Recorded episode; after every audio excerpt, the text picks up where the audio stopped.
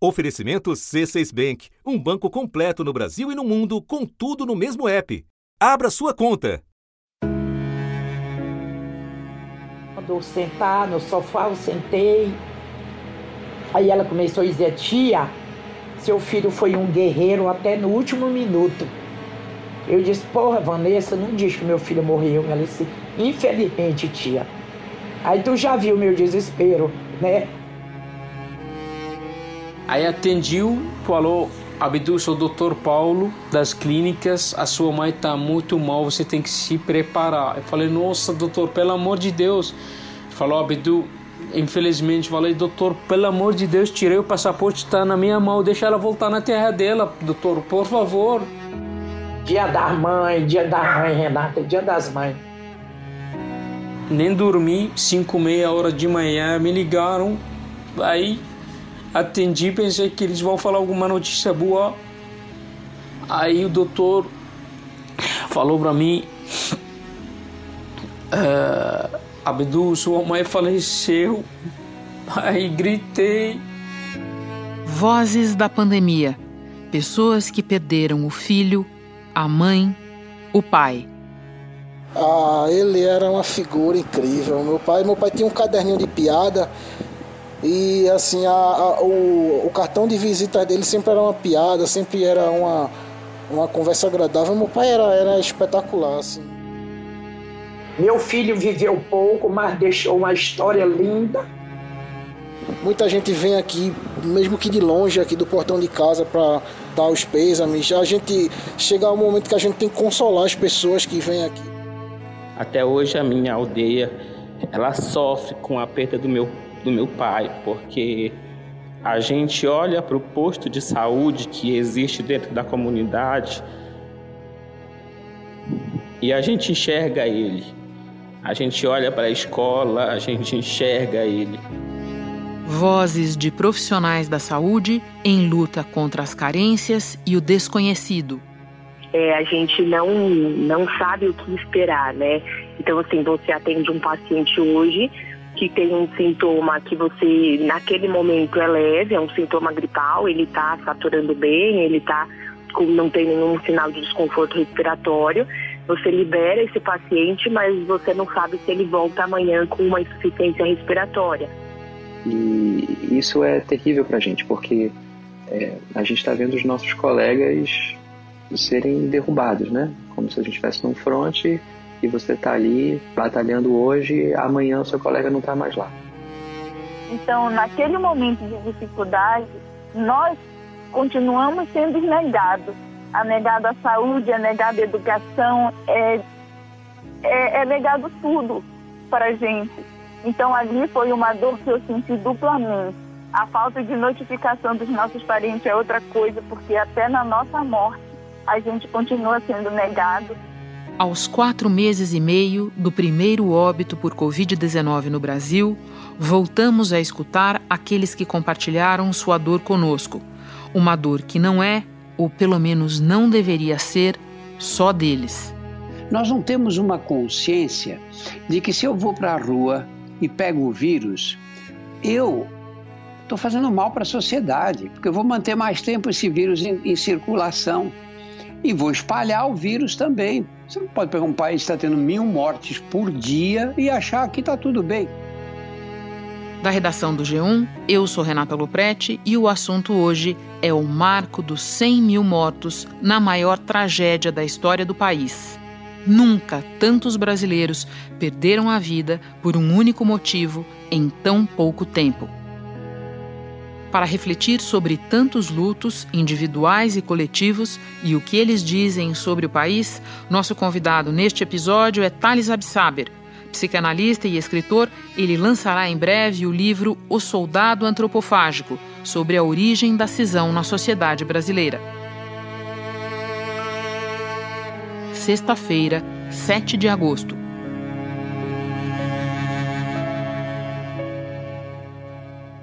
Thales, no começo deste episódio, nós ouvimos algumas histórias de vítimas da Covid compartilhadas conosco aqui no assunto pelos seus familiares ao longo de quase cinco meses. E nós estamos há mais de dois num patamar médio de mais de mil mortos por dia, chegando agora a esse total que antes seria impensável até de vocalizar. É possível a gente absorver, como país, no coletivo, essa tragédia para além do número? com a dimensão de que a gente está falando de 100 mil vidas perdidas? Existe um, uma máquina de insensibilidade. E, e, e, a gente tem que o tempo todo também fazer o trabalho de reverter a insensibilidade. Né? A Terra tem 8 bilhões de habitantes, é um espaço humano e geográfico que nunca existiu. Então, nós temos muitas coisas que nos chocam, muitas intensidades que nos chocam nesse tempo. Mas, mas se a gente fizer algumas, algumas reflexões, né? A Guerra do Vietnã durou 10 anos e matou 59 mil americanos em 10 anos. A gente, tá, a gente tem 100 mil brasileiros mortos em quatro, cinco meses. Agora, de algum modo, a nossa experiência coletiva e a nossa experiência política colocou a perspectiva de que isso que, que, é normal tratar uma situação dessa, considerando que os mortos são uma realidade. É, eu não sei se as pessoas conseguem registrar o que são 100 mil mortos em, em quatro meses. Inclusive porque nós temos uma grande insensibilidade para a morte dos outros. Thales, é, você fala e eu fico pensando na tentativa de humanizar isso, que é uma tentativa que a gente vê em falas, em conversas, em reflexões ao longo desses meses. Não existe algo é, digno de nota na própria necessidade desse trabalho de humanização? Existe um esforço muito grande é, que envolve muitos setores da da sociedade, desde a imprensa, desde a grande imprensa, até associações, pessoas, psicanalistas, para lembrar as pessoas né, da natureza da violência de perder é, de modo sistemático é, um massacre de pessoas na nossa vida e na nossa, no nosso país, na nossa sociedade, no nosso mundo. É, existe um esforço né, constante de, de, de, lembrar as pessoas, é um esforço humanista, né, é, que, que indica o movimento ao contrário, né, a, uma grande tendência a uma insensibilidade é, de que morrer um, morrer dez, morrer cem mil uh, tanto faz. Eu diria que isso é um choque civilizatório, essas duas, essas duas posições diferentes diante desse real. Né, do, do nosso tempo. De que maneira um choque civilizatório? Deixa eu tentar entender. Porque, por um lado, existem as pessoas que estão comprometidas com o outro, estão comprometidas com a dor coletiva, estão comprometidas com a existência para além uh, do, seu do seu pequeno circuito pessoal, da sua própria vida, da sua vida privatizada, e olham o, espaço coletivo como um espaço que lhes diz respeito e a vida do outro como algo que lhes diz respeito. E do outro lado, tem um grupo de pessoas que diz: nós, é lamentável, mas não importa.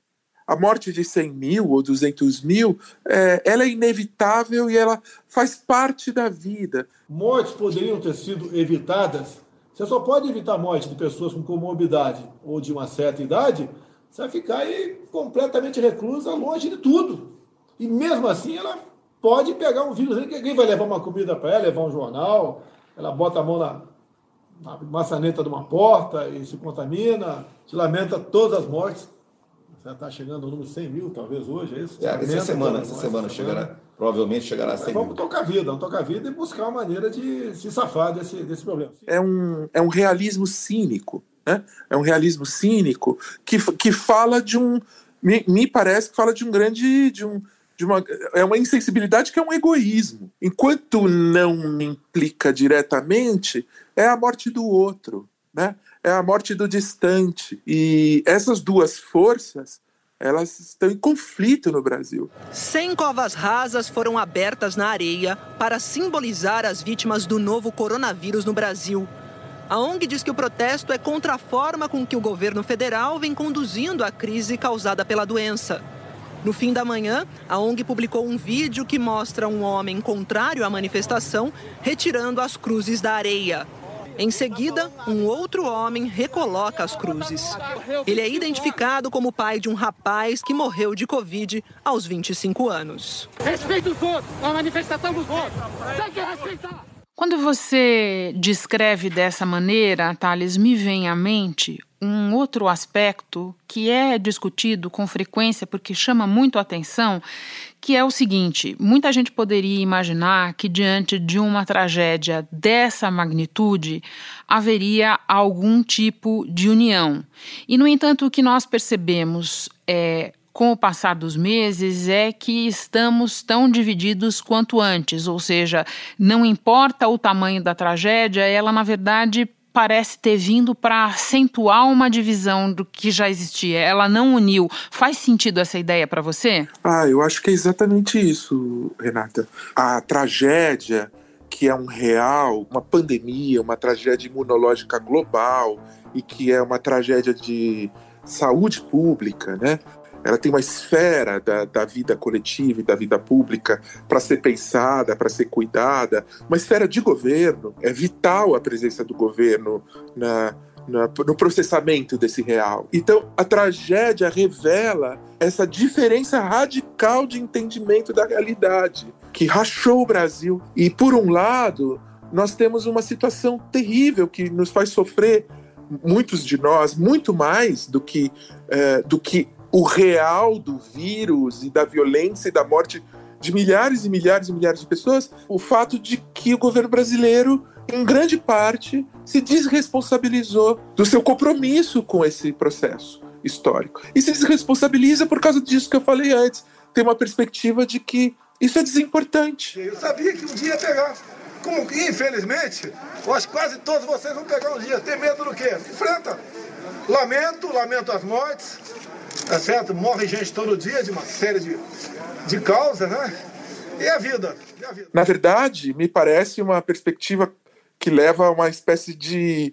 Assim, o governo não atua na vida social. Parece parece um neoliberalismo doente. Isso daí, eu diria que é um neoliberalismo doente. Quer dizer, é, é, não é isso que é a, a, dimensão neoliberal de uma certa direita civilizada. Você abandonar suas responsabilidades numa hora dessa. Pegando, Thales, da atitude do presidente que você menciona. Né? Falas e atitudes e a própria maneira de tratar essas mortes como parte do jogo, coisa da vida, o destino de todos nós, afinal de contas. A contraface disso, Thales, a gente viu numa série de mobilizações espontâneas de solidariedade entre vizinhos, em comunidades. Que leitura você faz disso? As pessoas se organizam em solidariedade, do modo que dá. Comunidades. Em Paraisópolis, uma das maiores favelas de São Paulo, a comunidade montou centros de acolhimento para receber os moradores que têm a doença. Atenção, comunidade! A União dos Moradores alerta. Pedimos que todos tomem os devidos cuidados de higiene necessário e que fiquem em suas casas. Só saiam para as ruas em caso de urgência. Pessoas que, que pagaram uh, comida, renda, investiram na vida de outras pessoas. Quando um grupo de amigos se reuniu no início da pandemia para arrecadar e distribuir doações, eles não imaginavam que ajudariam tanta gente de tantas formas. O projeto Só Vamos hoje vai às ruas com comida, kits de higiene, cobertor, roupas, corte de cabelo, brincadeira para as crianças. Ou seja, a vida social não é esse descompromisso, esse descompromisso cínico e essa desimplicação com a vida do outro que um, um certo grupo social no Brasil sustenta.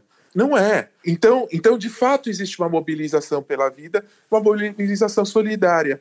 É, com a qual o governo não trabalha. Thales, eu quero explorar um outro aspecto dessa pandemia com você que me parece muito característico e que talvez acabe resultando numa dificuldade de manter as pessoas mobilizadas para os cuidados, para a necessidade de cuidar de si e do outro, que é o aspecto da invisibilidade. É, diferentemente, para citar um exemplo muito recente da explosão do porto no Líbano e do que isso causou ao país, nós estamos falando, no caso do coronavírus, de uma tragédia em boa medida invisível, que se passa em UTIs, às quais as pessoas é, compreensivelmente não têm acesso, em sepultamentos que ninguém pode assistir. Qual é o efeito dessa invisibilidade, tá? É uma palavra que eu estou usando aqui por aproximação, da dor, do luto no coletivo. De fato, é uma doença que tem esses caráteres, essas dimensões perversas, né? Que ao mesmo tempo ela é de massa, ao mesmo tempo ela é total, ao mesmo tempo ela atinge a todos, mas também atinge a todos com as diferenças de classe de renda, atinge muito mais alguns do que outros, né? É, mas também atinge a todos, né? São os paradoxos dessa doença. E ao mesmo tempo ela, ela se faz privada, né? Ela isola as pessoas, faz parte da relação com, com esse vírus e com a Covid que as pessoas é, perdem o contato social, né?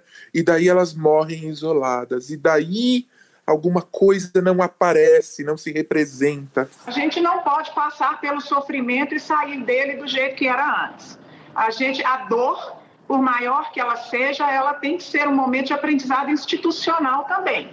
Os profissionais sofrem, as famílias sofrem, as famílias dos pacientes, os pacientes, nossas famílias também. Por isso também o esforço de, de falar, os mortos estão acontecendo, as pessoas estão muito doentes, os hospitais estão explodindo. Isso está acontecendo agora no Brasil. Filas de carros funerários aguardam todos os dias a vez para sepultar os corpos, que são aguardados em câmaras frigoríficas por causa da superlotação. Sete caixões foram colocados lado a lado em uma vala comum. Neles estão pessoas mortas pela Covid-19. Os enterros nos cemitérios públicos em Manaus são assim, coletivos. Porque as pessoas só sentem mesmo a doença quando chega muito perto delas, né? Num, num familiar, num amigo. E, e eu tive a experiência de ver que pessoas que diziam: não, isso não é tão assim. Quando chega bem perto e um amigo morre da noite para o dia, a pessoa muda de posição da noite para o dia. Fala: meu, esse negócio é violentíssimo, é perigosíssimo. Muita gente precisa de um dado concreto, de um choque concreto do real para que ele exista. Ainda mais. Ainda mais quando a gente tem uma perspectiva de governo que diz isso é desimportante. Né? Isso faz efeito sobre muita gente também, né? Os enfermeiros faziam uma defesa do isolamento social, uma homenagem aos colegas mortos e pediam melhores condições de trabalho. Tudo em silêncio, enquanto os agressores, apoiadores do presidente aos berros sem máscara, continuavam as ofensas. Vocês amanhã vão pagar por tudo que vocês estão fazendo com a nação, sendo covardes. Vocês trabalhando nessa terra, vocês não recebem mais. Vocês não recebem mais. Thales, deixa eu falar com você de palavras, que os psicanalistas gostam das palavras. Eu queria falar com você especificamente de uma e de uma comparação muito frequente na retórica das pessoas sobre a pandemia que é a comparação com uma guerra, a guerra do combate ao vírus, a batalha nos hospitais, a imagem da guerra é, para é, ilustrar, para representar o que a gente está vivendo do ponto de vista das privações, de uma série de pontos de vista. O que é que você pensa dessa comparação da pandemia com a guerra? Por um lado, a metáfora faz sentido, porque tem uma alteração total da vida é, das pessoas, né? E, e o que está em jogo é a vida e a morte. Aqui no Brasil, nós não temos muito a noção do que é um, um, um mundo em guerra e uma cidade em guerra e uma sociedade em guerra. Os europeus têm muito isso. Tem algo disso nas guerras. Algo que as guerras alteram toda a estrutura cotidiana da vida. Mas as guerras são coisas humanas, são coisas políticas. Do mesmo jeito que elas começam, elas podem acabar, e elas têm regulação, e elas têm sua linguagem, seu sistema próprio de, é, de sentidos. É, isso que nós estamos vendo também não é uma guerra. Isso é um problema de é, entendimento científico e político. Uma das coisas chocantes do Brasil é que, é que o Brasil recusou a mediação científica do problema. O governo brasileiro. Isso aumentou enormemente a, a nossa tragédia. é muito chocante que o governo brasileiro, que tem essa tendência militarizante. O mais importante foi a vontade de melhor mesmo, é a dedicação de todo mundo. Você está no esforço de guerra, todo mundo está focado em tentar ganhar essa guerra, todos os gestores de todos os níveis estão tentando. Trate um negócio que é de política, que implica técnica, ciência, conhecimento e comprometimento social entre as pessoas, organização social, gestão da vida social, eh, trate isso como se fosse uma guerra, no sentido de que vão morrer os que têm que morrer. É, faz parte da guerra morrer 100 mil. Não, não, não. Sobre esse aspecto, não é uma guerra. Né? Ele, isso de, tudo depende de como nos organizamos, nos comunicamos e como, como cuidamos de nós e como cuidamos cientificamente tecnicamente do problema. O governo teve um momento lá, o Mandetta. Um... Porque o Ministério da Saúde e o SUS, um dos pilares é a defesa intransigente da vida. Nós apoiamos num segundo pilar que é a defesa intransigente da ciência. Sem ciência nós não andamos. Um médico, ministro da Saúde, que, que tem todo um enquadramento realista, técnico, de planejamento para esse processo. O governo não quis isso, derrubou isso. Não, não, não queremos tratar isso assim. Que o presidente do Brasil fique propondo para os brasileiros tomar um remédio que é uma falsificação, uma mentira, que não cura ninguém. O, não é o meu entendimento, que eu não sou médico, tá? Mas o entendimento de muitos médicos do Brasil e outras entidades de outros países é, entende que a cloroquina pode e deve ser usada desde o início, apesar de saberem que não tem uma uma confirmação científica da sua eficácia. Né? Que foram feitas dezenas de testagens desse remédio. Na França, na Inglaterra, nos Estados Unidos, inclusive no Brasil. Testagens científicas. E nenhum diz que o remédio faz nenhum efeito. E a gente fica aceitando a loucura do governo nos indicar uma falsificação. Voltar a foto da Ema aqui e o presidente mostrando então para a Ema a caixa do remédio ali. E a Ema fugindo. Então isso é um terraplanismo, né? É uma espécie de terraplanismo da uh, uma recusa de reais científicos. Uh, então assim, o governo trata como uma guerra com uma lógica grosseira de que o povo brasileiro vai morrer mesmo é, e faz parte morrer uma coisa que não é exatamente uma guerra. Thales, para terminar, o Brasil tem uma série de traumas violentos na sua história, mal elaborados pelo coletivo. A gente pode ir do extermínio dos povos originários, passar pela escravidão e ir para momentos de supressão de liberdades, como a última ditadura militar. Qual é a chance de a pandemia vir a se somar a essa lista de traumas não resolvidos? A chance, né? A chance é se, se de fato é, to, todas as as irracionalidades que foram cometidas, que são científicas, que são civilizatórias e que são políticas, é, não forem devidamente é, cobradas.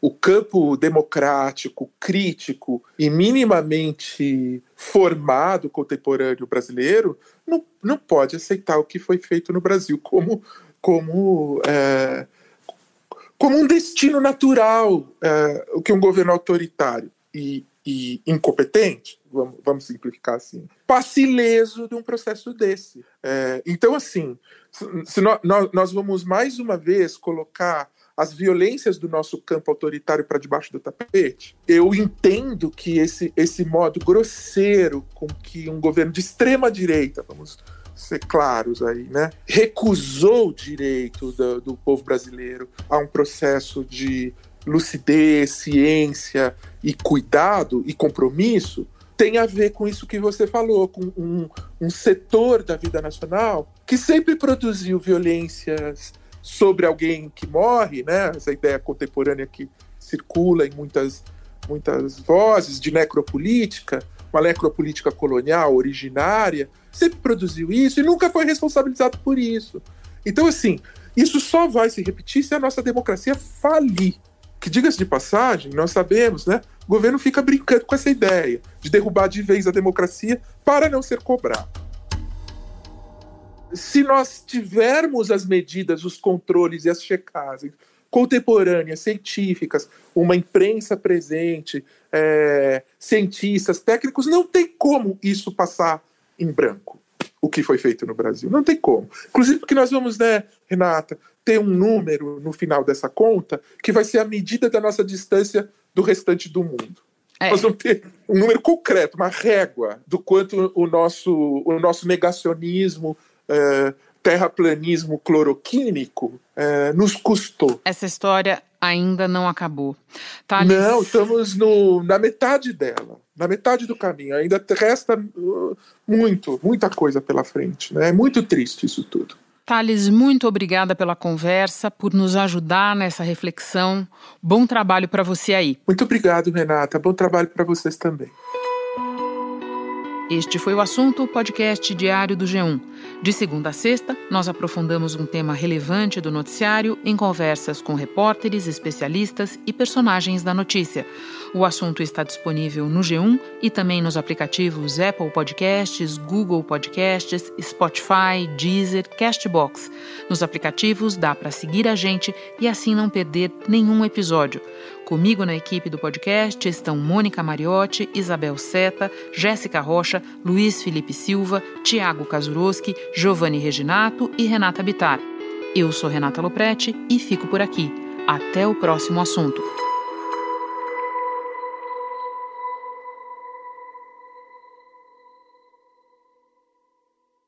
Você no topo da experiência financeira que um banco pode oferecer. Escolha um banco completo no Brasil e em qualquer lugar do mundo. Abra sua conta no C6 Bank.